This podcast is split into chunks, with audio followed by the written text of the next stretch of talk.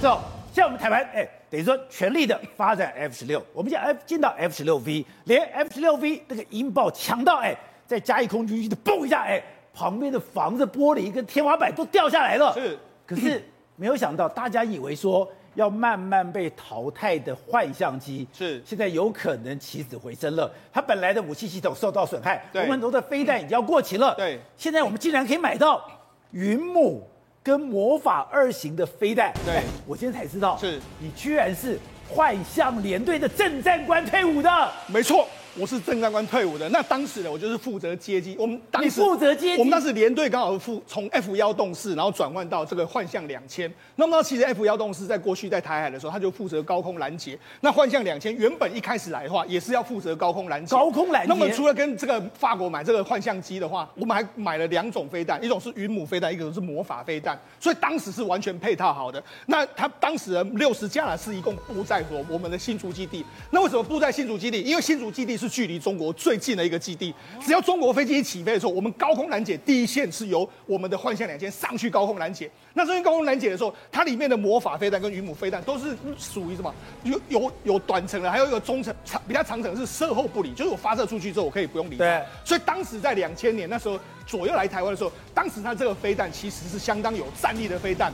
但是问题是持续久了之后，因为他是已经从一九九六九七年来台湾之后到现在为止，时间已经非常久了，再加上我们后续呢。跟法国在采买这个零组件的时候，法国开这个狮子大开口，狮子大开口，他就说我要很贵很贵的这个装，所以我们后来更可恶的是，他叫我们不要去追究拉法叶案。对，那于是这样的状况之下，我们后来没有采买到新的这个设备，再加上之后后来呢，幻象，因为我们要幻象法国的天气跟台湾天气不太一样，那尤其是天新竹那个地方风大。所以事实上，我我们当初就听就说了，哎，好像回到台湾没多久之后，就发现到说，哎，好像幻象在台湾有一点点水土不服的这个情形。啊，结果呢，后来两千年左右又开始陆陆续续有掉机的这种状况，然后维修也不易，再加上说，因为幻象我们后续的补补给很难，所以根据我们之前立委的说法是说，譬如说以 F 十六一个小时的这个花费大概是约莫是二十万左右，但是如果你幻象的话，一个小时要花了八十万。差四倍，对，也就是说，好像慢慢的不敷成本，再加上说没有这个设备，所以已经换向目前的在用的已经没有那么多，很多部分都是被封存起来。也就是说，如果我们现有的飞机坏掉之后，我就去拿这个已经封存的这个设备来给它重新的填补，就是太低吧？对，没错，用这样的方式。但是问题是你机机制，你里面的设备可以这样啊，但是你飞弹过期了或者飞弹到期的时候没办法用，那怎么办？于是现在开始在跟他们买云母跟魔法飞弹新的合约过来，希望说能够至少目前。我们现阶段能够飞的幻象还是能在，还是要有飞弹，对不对？比如，比如说云母飞弹，中程的这个空对空，哎，如果在空中缠斗的时候，我可以发射出去八十公里外，我可以命中你。那这个目前呢，它的威力跟这个美国的 AIM 一二零相当，所以也算是一个不错的这个武器。也就是说，借由这样的方式，还是可以略微补强我们目前。之后你在新竹基地的时候，它的高空拦截能力真的很强吗？哎，我们我们这样讲了，实际上当初的时候，每一个时间点里面来说，只要中国的飞机一起来，疑似有可能要过来的时候，其实都是由幻象先出去的。但你要这几年，因为幻象的飞机越来越少，所以才改由，比如说像 F 十六啊，或者是什么这个所谓 IDF 出去。所以它其实它是一个战斗力非常强，只是说来到台湾水土不服，后续的维修不易，就变成是目前大部分的飞机被封存的这个状态。另外，我听你讲才知道说。幻象是真的非常好的飞机，而且它的高空拦截能力刚好可以补台湾的不足。可是你说法国人太难搞了。法国人太麻烦了，所以台湾的军方完全不想跟法国打交道。对，真的，因为法国的佣金是他们是公开的佣金的比例啊，也就是说你要给佣金，还要给打点很多人，这事实上合法的。但是其实上拉法叶舰之后呢，这件事情就变得非常 就被人家污名化了。那其实当时我们接这个法国战机的时候，其实法国当时他们本来就是要在台湾设立幻象战机的亚洲区的维修中心，只不过因为我们当时设幻象的亚洲维修中心，包含新加坡也有幻象啊，还有。印度有幻象，他们其实都可以到台湾来维修，来拿零组件呢。但是当时没有这个决策错了之后，后面来讲的话，我们变成说我们自己的幻象再加所谓的零组件就变得非常困难。而这一次这个所谓的呃这个这个飞弹的这个采购呢，原则上是因为我们原本那一段第一代的这个所谓的飞弹呢已经延役了，延役之后没办法，必须说在第二代的这个部分呢再加强采购，因为我飞机还能用嘛，飞机能用的时候，飞弹不能用了，飞弹已经潮湿了，或者是说它效能不足了。但是它是如果是一个空对空的飞弹的话，是非常好的一个鱼母飞弹哦，还有这个相关的飞弹非常不错的，很强吗？很强的，非常强。因为在空中作战的时候，其实幻象战机跟其他的这个这个战机在缠斗的时候，其实还蛮强的哦。问问题是什么？问题是我们今天在。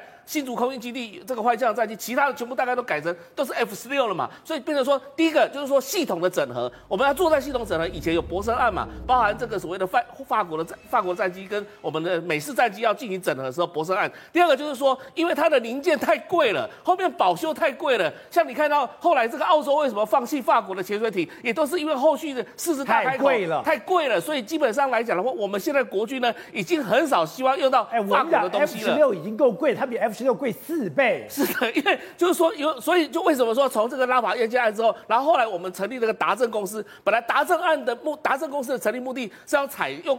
欧规的一些相关的武器，通过民间的方式去采购，但是后来因为这个案子又被污名化之后呢，就变成说我们的现在的国军呢，都对欧规或者对法国的这个武器呢，都小心翼翼的，生怕说这当中又有什么样的一个一个所谓的这个贪污案，或者有什么案子他想卖，我们也不敢卖。对，所以现在全部大部分都是往美国方向走，然后采采用美规的武器哦。那这个当然美国非常高兴啦，但是问题是对法国来讲的话，我们就失去一个可以跟美国平衡的这样的一个军事交易了。好，正好。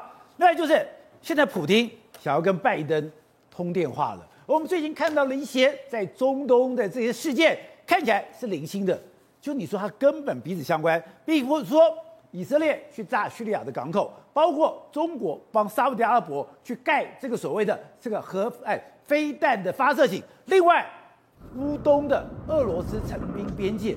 这三个是息息相关的，没有错。拜登、普丁还有习近平哦，这三个世界最大咖的三位男人，完美演绎什么叫做冲突、妥协、进步吗？现在冲突是为了未来的谈判增加筹码吗？比如说，我们昨昨天才跟大家谈，以色列不是去空袭叙利亚吗？叙利亚背后的老大哥是谁？是俄罗斯。以色列老大哥是谁？是美国。所以这是一个不折不扣的代理人的战争嘛？其实是美国给俄罗斯增加压力。可是现在乌东边境呢？哎，是干嘛？乌克兰这边背后是欧盟，背后是美国，而俄罗斯陈兵乌东边境是要干嘛？增加未来普丁跟拜登谈判的筹码嘛？而至于中东这盘棋更经典啦，中国一带一路就是要把中东吃下，才可以进军非洲跟欧洲嘛。所以这些东西其实都是一盘棋，让他们呢把整个筹码越来越大。可是呢，在乌东边境，真的，所以我要处理乌东，我要处理沙乌地阿拉伯，我不是去处理沙乌地阿拉伯跟中国，不是去处理乌东，我直接派以色列去炸叙利亚。没有错，因为你干嘛？你你一直对我软土生权，那我也一样，我就去打你的小弟啊。所以美国派以色列去炸叙利亚，就是对俄俄罗斯的警告，对对俄罗斯的警告，以及同样的回击嘛。可问题是，现在乌东边境周遭真的非常非常紧张，有弄巧成拙感觉，也有可能擦枪走火。为什么？因为两边都已经真的成兵边境。第一个是我们看到俄罗斯的部分哦，俄罗斯现在已经维持在乌东边境做了非常非常多的演习。我们看这个演习画面，不是只有陆地上演习，它是陆海空呃陆跟空两边的演习哦。而且空中演习是很清楚，它是做敌军敌敌机击退的动作，所以它是去模拟如果今今天所谓它美国飞机过来后，它要怎么把它打下？北约飞机它要怎么把它打退？这是一部分。可另外一个让美军觉得很为难部分是，俄罗斯连游荡炸弹都已经弄出来。我们都讲这是以色列哈比无人机最厉害，对不对？在空中，然后不断的晃，不断的晃，不断的晃，不断晃。这个俄罗斯现在也做出来了。它这个东西，它体积比比以色列的哈比无人机还小，它大概哦单兵就可以操作，就很小一个管子而已。然后打上去的时候，一样就在二，在那个乌龙边境这样绕。绕绕，然后一样，你手上有个 iPad，然后一样瞄准没有，他就直接去做自杀的攻击，也可以做这种无人机攻击。没有说俄罗斯这个无人攻击，就就这架飞机在今年完成了验证，现在全面在部署在乌东边境这边。这东西要反制什么？反制乌克兰嘛，对不对？可乌克兰现在压力极大极大，他们现在既然发一个叫做暂时征召令。这个暂时征召令，我讲结论，不分男女，你除非你是学生跟带小孩的妈妈，你全部都要上战场，连厨师。音乐家，你跟我讲，我是记者，我要当战地记者，没有，全部给我拿枪上战场。下的总动员令了。对，这是完全总动员，而且不分男女的。而且呢，现在他们在演练什么刺针飞弹？刺针飞弹对于俄罗斯来说是坦克杀手嘛，对不对？所以呢，美国把刺针飞弹给他们的时候，你看他们去做演练的时候，也是准备要去打响这个所谓战争嘛，对不对？而美国真的超级担心这边会出问题。第一件事情，美国原本的航空母舰杜鲁门的航母，我们台湾比较不熟悉，因为西太平洋都不是杜鲁门航母，它原本在这个时候是要从地中海开往中东。抱歉，美国国防部长奥斯汀直接下令，你给我驻守地中海，就是要第一时间对于乌东边境做出反击。对，而且呢，现在要这样被一个军事记者拍到美国的伊帕伊八 C 的所谓侦察机在这边飞。一八 C 侦察机跟我们常常听的什么什么反潜机不一样，为什么？因为一八 C 侦察机它是干嘛？它看战车的，它是可以看到两百五十公里以内的六百辆战车，它去定位它不是定位船，也不是反潜，所以定位战车是否什么？就是为了这个乌东边境嘛。所以两边这边是好料进出啊，他们非常非常担心会擦枪走火，所以就在今天的三十号。拜登跟普丁他们要视讯通话，里面会谈什么内容不知道。可我们看到是两个国家都在制造冲突，都在创造谈判的筹码，而且呢，这就是讲冲突妥协进步。好，各位，原来事事都是一盘棋。今天，哎，我要处理乌东问题，我要处理沙乌地阿拉伯问题，我就派以色列去炸叙利亚港口。对，不止炸叙利亚港口，你知道叙利亚其实在地中海旁边还有两个这个俄罗斯的军港在那里，因为它是。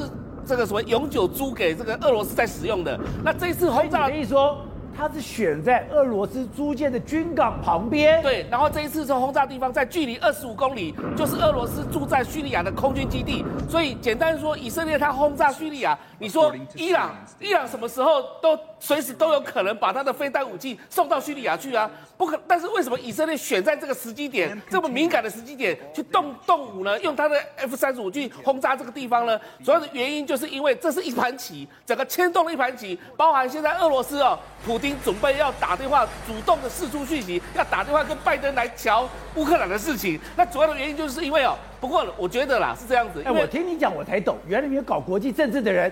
我发生问题，我不是跟你正面冲突，而是我绕绕你的背后，或者我故意去打你的小弟。对，没错，因为当然有这个谈判筹码在交换条件的一个一个创造筹码的一个东西哦。比如说以色列去攻击这个叙利亚的港口，这时候拜登电话拿起来跟普丁通电话的时候，拜登会不会跟他讲说，普丁会跟他讲说，哎，你那个叙利亚的事情瞧一下，但是。这个拜登就跟这个乌普京讲说，那你乌克兰的事情你就缓一下，这两边是可能会交换的，因为我们知道说，在一九六二年的古巴飞弹危机的时候，曾经当时就有秘密协定说，是不是乌这个俄罗苏苏联不要把飞弹放在古巴，然后呢，美国暗中呢就不要在土耳其增设这个所谓的飞弹，这是一个秘密协议啊，所以其实外交谈判是这样子互相交换筹码的，所以为什么说第一个阿拉伯沙乌地阿拉伯弄一个这个中国的飞弹基地，然后呢现在。用一个方法把这个所谓的让阿拉伯把它推回到整个美国的这样的一个门邦的一个角色。那以色列去轰炸叙利亚之后，就造成说俄罗斯会紧张，整个叙利亚会不会再因此陷入一个跟以色列之间的中东的战争？乌克兰有这么紧张吗？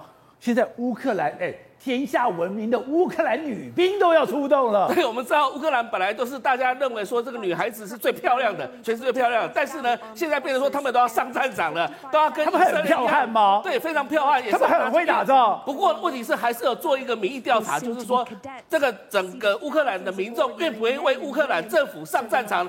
大概民调大概只有三分之一左右了，认为说他们会上战场。不过因为他们现在把女性都武装起来的话，代表说他们是有那个意志力，想要捍卫自己的国家。不是，但我现在也怀疑说，俄罗斯能打仗吗？哎，他现在他的国家，你看到没有？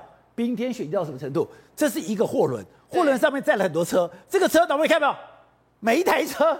结冻成这个样子，而且很讽刺的是，这个货的名称叫做“里约太阳”啊，里面完全整个冰冻成这样。他说它上面其实是二手的日产汽车哦，然后呢，这种的呃通常温度是十八度到二十五度呃三十五度左右，就没有想到现在因为那个整个气候的关系，你看整辆整艘船全部都是冰冻的车，而且他们还打开来看，不是只有外面冰冻，连里面也就全部都冰冻，整整的一个跟冰壳一样，全部。都是这样子。后来他们实在是说，哎，这种实在是太奇怪，很少看到这样的情况。然后呢，他们还必须要用解冻剂来化冰才有办法，而且车子的配送必须要等到一段时间才有办法继续配送。这几个画面出现出来之后，他们就想到说，哎，你这个车子还能用吗？甚至有人在开玩笑说，亲爱的客户，你的爱车将于明年的春天才有办法发货，因为要等这个、车子被冰冻成这样。它能用吗？就不不知道，而且可能油管都结冰了，都不能用，而且你搞不好就算用，你可能还要把里面的东西全部都换掉才有办法用哦。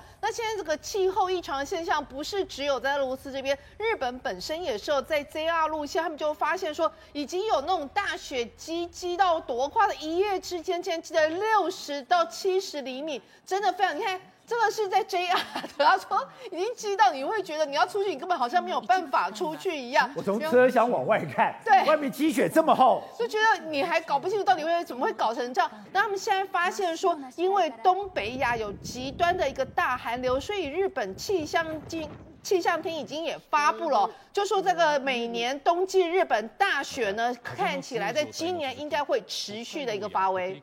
Good day，有爱大声唱，拥抱好日子公益演唱会，邀你一起为爱发声。